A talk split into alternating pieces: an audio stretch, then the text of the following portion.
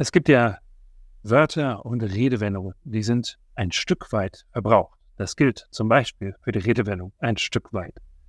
Eine Zeit lang haben das alle möglichen Leute zu allen möglichen Gelegenheiten gesagt. Irgendwann ist das, ich finde, zum Glück ein bisschen außer Mode geraten. Manche Leute sagen oder empfinden, dieses Gefühl des Verbrauchtseins gilt auch für so ein großes Wort wie Liebe. Kann man Liebe wirklich noch ohne Anführungszeichen sagen? Zum Thema scheint ja alles gesagt. Liebe, das ist eine schwere Geisteskrankheit. Das wird dem Philosophen Platon zugeschrieben. Oder ein Wahnsinn, hat der deutsche Schriftsteller Heinrich Heine gesagt. Oder eine amerikanische Autorin hat gesagt, Liebe ist wie die Zahl Pi. Natürlich, irrational und sehr wichtig. Oder der französische Autor Jules Renard hat gesagt, Liebe ist wie eine Sanduhr, bei der sich das Herz füllt, während sich das Hirn leert. Ein kleines bisschen besser gefällt mir da ein schwedisches Sprichwort, das lauten soll, liebe mich, wenn ich es am wenigsten verdiene, denn dann brauche ich es am meisten. Zum Thema scheint also fast alles gesagt. Zugleich ist Liebe natürlich ungeheuer sinnstiftend. Der österreichische Autor Alfred Polger hat gesagt, Liebe, das ist ein privates Selbst Weltereignis, ein privates Weltereignis.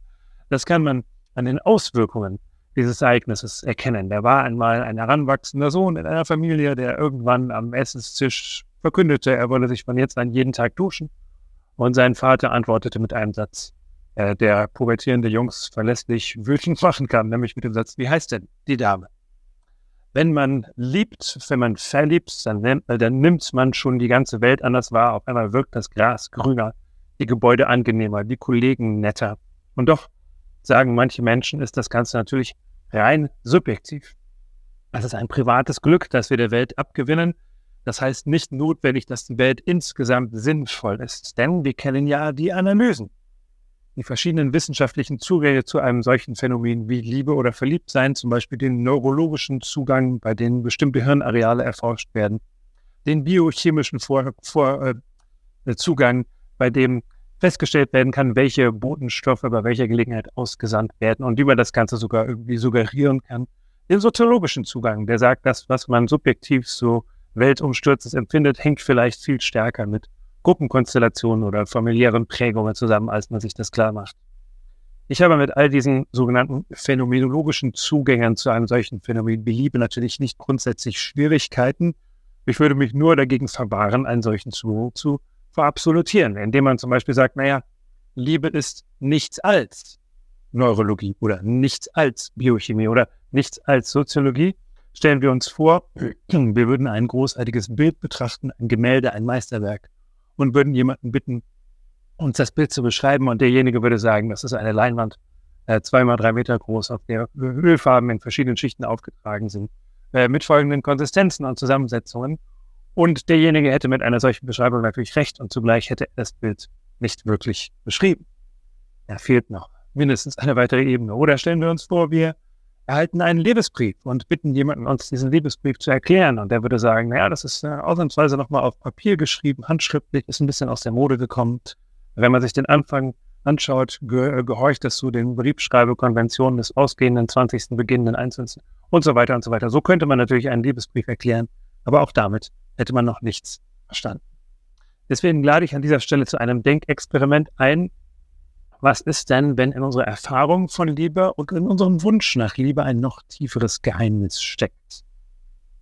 Denn natürlich kann man sagen, die Welt ist rein phänomenologisch oder auch rein naturwissenschaftlich oder rein sozialwissenschaftlich empirisch beschreibbar. Und eine weitere Ebene ist letztlich eine Illusion. Das kann man sagen, aber ich glaube nicht, dass viele Menschen das wirklich glauben. Sie leben jedenfalls nicht so. Und deswegen biete ich an dieser Stelle zwei Beobachtungen an. Die erste Beobachtung lautet, in unseren besten Momenten lieben wir unbedingt, also ohne Bedingungen. Wir kennen einen Menschen vielleicht schon sehr lange, wir kennen vielleicht auch schon alle Macken dieser Person, die Art und Weise, wie sie die Zahnpastatube zudreht oder auch nicht. Die Witze, die diese Person gerne erzählt oder schon sehr häufig erzählt hat. Vielleicht geht es uns ja selber auch so und andere Personen nehmen uns so wahr. Und wir lieben einander dennoch so, als genau diese Person. Solche Liebe kann sogar Schmerzen aushalten. Ja. Deutsche Schriftsteller Manfred Hausmann hat äh, vor langer Zeit einen Roman geschrieben mit dem Titel Liebende Leben von der Vergebung. Und das könnte ein Programmtext für jede langfristige Beziehung sein. In unseren besten Momenten lieben wir unbedingt. Solche Liebe kann sogar Schmerzen aushalten. Das ist die erste Beobachtung. Die zweite Beobachtung formuliert ein kleines Aber. Und dieses Aber lautet, aber wir Menschen kommen dabei an eine Grenze. Und zwar gerade auch in intensiven Liebesbeziehungen. Vielleicht ist das nötig, dass wir nicht alles vertragen können, aber die Grenze ist da. Und sowieso sind solche intensiven Liebesbeziehungen in aller Regel exklusiv, also auf wenige, auf zwei Personen begrenzt. Das ist auch gut so. Man verliebt sich nun mal nicht in jeden und jede. Sonst in anderen Formen von Liebe, freundschaftlicher Verbundenheit oder anderen Formen Zusammenge von Zusammengehörigkeit, ist es oft noch deutlicher, dass wir uns einander zuwenden, aber dass diese Zuwendung natürlich auch Grenzen hat, dass sie unter Bedingungen steht. Das muss nicht schlecht sein, nur manche von diesen Bedingungen, wenn man sie sich näher anschaut, wirken doch so ein kleines bisschen kühl.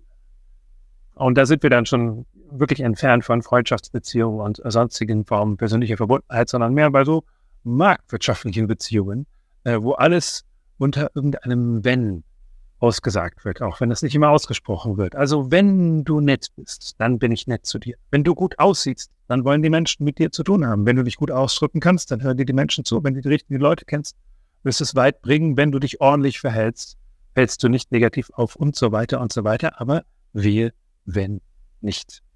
Nur gibt es manche Menschen, die sagen, naja, so funktioniert die Welt nun mal. Es gibt Bedingungen für das, was man tut. Man muss sich an die Regeln halten. Das ist vielleicht nicht schön, aber ehrlich gesagt, mir geht's gut damit, sagen diese Menschen. Ich habe so meine Leute. Ich, nicht jeder mag mich, aber ich habe so meine Leute und ich bin auch erfolgreich, mehr oder weniger.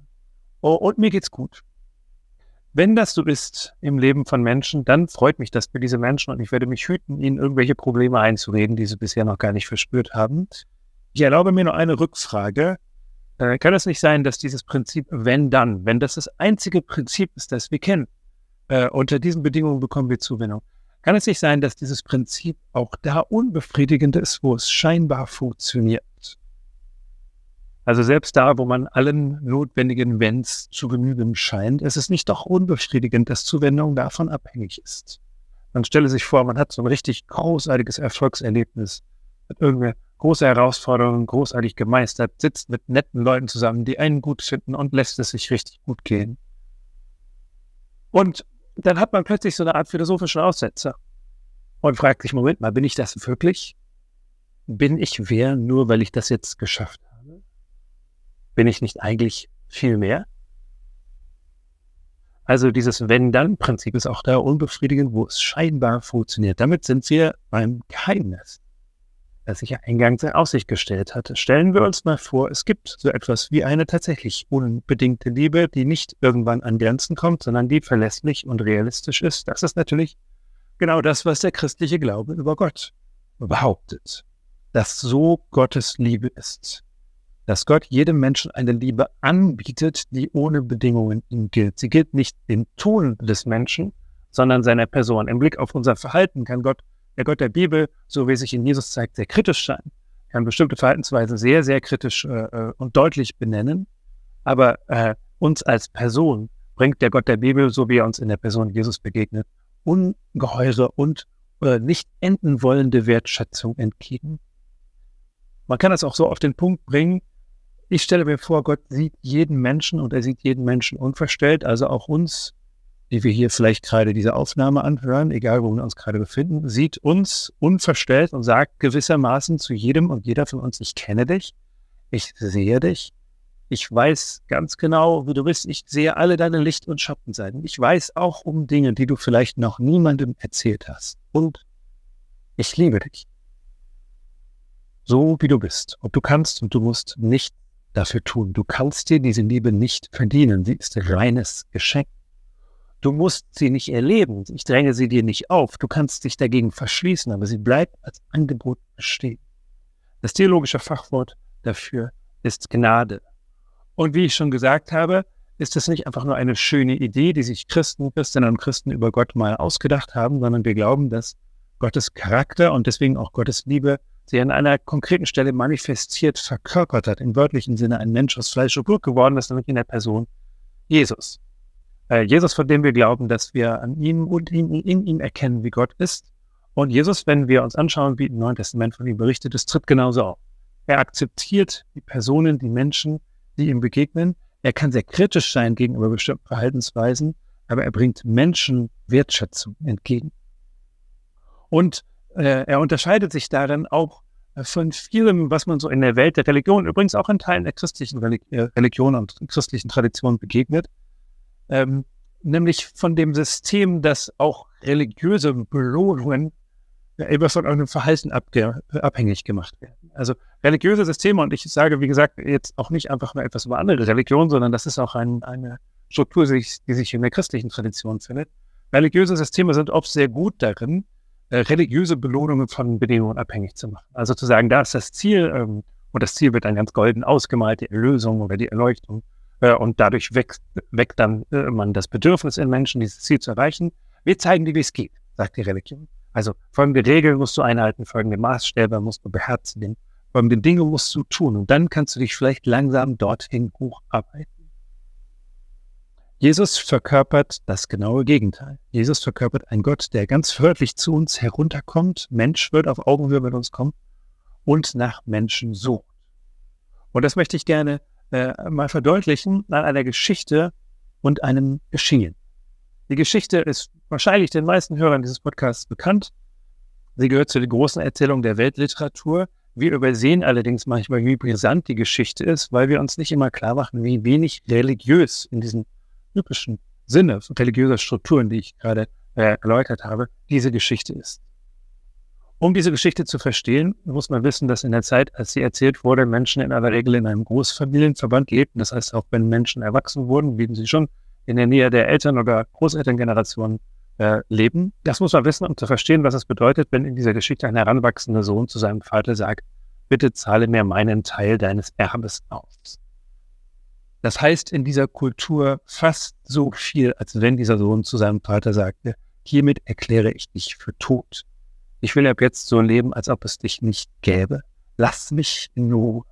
Wäre das eine typisch religiöse Geschichte, so wie ich es vorhin erläutert habe, wo Belohnungen von Bedingungen abhängig gemacht werden, wie müsste der Vater reagieren? Er müsste sagen, was willst du? Du willst deinen Teil des Erbes auslösen, aber geht's noch? Komm, geh in den Stall Überstunden. Und dann reden wir weiter. Nichts davon wird gesagt, sondern der Vater zahlt dem Sohn den Teil des Erbes aus, der ihm irgendwann eigentlich mal erst zugestanden hätte und sagt damit im Grunde, ich zwinge dich nicht bei mir zu bleiben, du bist frei zu gehen. Und der Sohn geht und braucht sein Kapital auf und verprasst das, was er mitgegeben bekommen hat und landet irgendwann bei den Schweinen als Schweinhirte. Und das muss man mit den Ohren der ersten Hörer dieser Geschichte hören, also mit jüdischen Ohren. Schweine, unreine Tiere und dort zu landen, das ist so der Tiefpunkt menschlicher Existenz. Wäre das eine typisch religiöse Geschichte, müsste der Sohn jetzt fürchterlich zerknirscht sein und sagen, was habe ich nur getan? Ich elender Mensch, ich werde zu meinem Vater zurückkehren und um, um, um Knien um Vergebung bitten. Stattdessen denkt sich dieser Sohn eigentlich eher nüchtern, also schlechter als jetzt kann es mir nicht mehr gehen. Ich werde zurückkehren zu meinem Vater. Er wird mich natürlich nicht mehr als Sohn akzeptieren, aber vielleicht als Handlanger im Stall, als ein Euro-Kraft oder so. Das, das könnte vielleicht gehen. Wäre das eine typisch religiöse Geschichte im vorhin beschriebenen Sinne? Wie müsste der Rückweg des Sohnes beschrieben werden? Er müsste möglichst düster ausgemalt werden. Und der Sohn kämpft sich mit letzter Kraft durch Schnee und Eis und dann Räubern vorbei.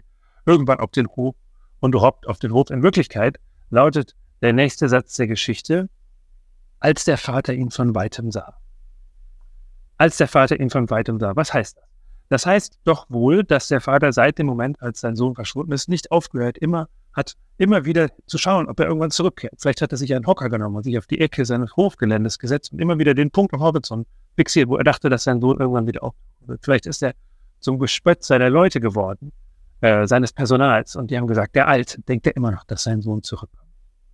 Als der Vater ihn von weitem sah, rannte er auf ihn zu. Also das muss man sich klar machen. So ein antiker Großgrundbesitzer, der rennt normalerweise nicht, sondern der reitet würdig. Aber dieser Vater rennt, rennt auf den Sohn zu, der ist noch gar nicht auf dem Hof angekommen und der Vater umarmt ihn und, und, und knuddelt ihn und muss sich überlegen, ne, der, der roch nicht so angenehm nach Schwein. Und aus den Gewandfalten äh, des Vaters taucht das hochrote Gesicht des Sohnes auf. Und er sagt sein Bekenntnis und sagt, Vater, ich habe gesündigt vor dir und den Himmel, ich bin hinfort nicht mehr wert, dass ich dein Sohn heiße. Aber der Vater lässt ihn anscheinend gar nicht ausreden und sagt, bringt schnell das gemästete Kalb, steckt meinem Sohn einen Siegelring an den Finger, bringt das Festgewand. Das ist alles Symbolik, das ist alles symbolisch hoch aufgeladen, um klarzumachen, dass dieser Sohn vom ersten Moment seiner Rückkehr an die vollen Sohnesrechte eingesetzt worden. Der Siegelring, das ist ein Ring, mit dem man Verträge zeichnen konnte im Namen des Vaters. Also vom ersten Moment seiner Rückkehr ist er in die vollen Sohnesrechte eingesetzt. Das ist die Geschichte. Sie hat noch so eine traurige Schlussport. Es gibt nämlich noch einen weiteren Sohn auf dem Hof, der äh, sich über die Rückkehr seines Bruders nicht freuen kann. Und der steht so für die, die Menschen, die glauben, dass man eben doch Zuwendung von Bedingungen abhängig machen sollte. Das Beste an der Geschichte aus meiner Sicht ist, aus meiner Sicht ist, dass Jesus sie erzählt und dass er damit deutlich macht, wer er selbst ist. Ich würde sagen, Jesus selbst verkörpert genau diesen Vater, der uns Menschen zurennt, egal wo wir herkommen, egal was wir gemacht oder nicht gemacht haben, egal wie wir riechen, wie wir wirken, rennt Gott in Jesus auf uns zu. Also er erzählt diese Geschichte und steht selbst dafür ein, das ist die Geschichte, jetzt kommt das Geschehen. Jesus weckt mit der Art und Weise, wie er von Gott redet und wie er sich mit Menschen äh, äh, umgibt, natürlich Widerstand. Äh, irgendwann wird er der religiösen und politischen Elite seiner Zeit unbequem und sie bringt ihn als Kreuz. Er wird verurteilt als vermeintlicher Verbrecher und Aufrührer. Er wird verprügelt und verspottet. Und dann muss er dieses große hölzerne Kreuz durch die Stadt schleppen, vorbei an den Menschenmassen, die ihm zuschauen, heraus aus der Stadt auf die Müllkippe vor den Toren der Stadt, wo die Hinrichtungen stattfanden. Und dann wird er an dieses Kreuz genagelt und hängt da und stirbt. Und Christen haben immer gesagt, und das Neue Testament redet immer wieder davon, dass dieser Tod von Jesus am Kreuz nicht einfach nur ein schrecklicher Tod eines zu Unrecht Verurteilten ist, sondern der Tod eines Menschen, der da stellvertretend für uns stirbt. Liebe und Schmerz hängen immer zusammen. Gott begegnet uns in Jesus als ein Gott, der uns so sehr liebt, dass er sogar den Schmerz der Enttäuschung bei uns auf sich selbst nimmt. Er lenkt alle Enttäuschung, alle Kaputtheit, alle Dunkelheit der Welt auf sich selbst und trägt sie stellvertretend am Kreuz. Zur Logik von Beziehungen gehört immer, je wichtiger einem die Beziehung ist, desto mehr Schmerz ist zu vergeben. Am Kreuz erkennen wir, wie schmerzhaft das für Gott war. Und er hat es trotzdem gemacht. Er ist nicht am Kreuz geblieben, er ist durch den Tod hindurchgegangen. Aber wir glauben, dass er in Jesus das Ganze tatsächlich durchlitten hat, stellvertretend für uns. Das ist das, was Christen mit der Liebe Gottes meinen eine unbedingte Liebe, eine verlässliche Liebe, eine realistische Liebe und nebenbei auch die eine Kraftquelle, die uns helfen kann, ein kleines bisschen davon auch einander zukommen zu lassen. Wir Menschen sind begrenzt, sind nicht in der Lage, in dieser Weise äh, äh, unbedingt zu lieben, aber wir können es uns ein kleines bisschen von Gott abgucken. Und dann merken wir, wann Liebe wirklich spannend zu werden beginnt. Das ist eine Liebe, die Gott jedem Menschen anbietet. Er drängt sie nicht auf, aber er wünscht sich, dass wir uns auf sie einlassen wie man das macht und welche intellektuellen Gründe es für diesen Glauben gibt. Dazu gibt es im Laufe dieses Podcasts noch viel anderes zu hören. Bis hierhin, danke fürs Zuhören.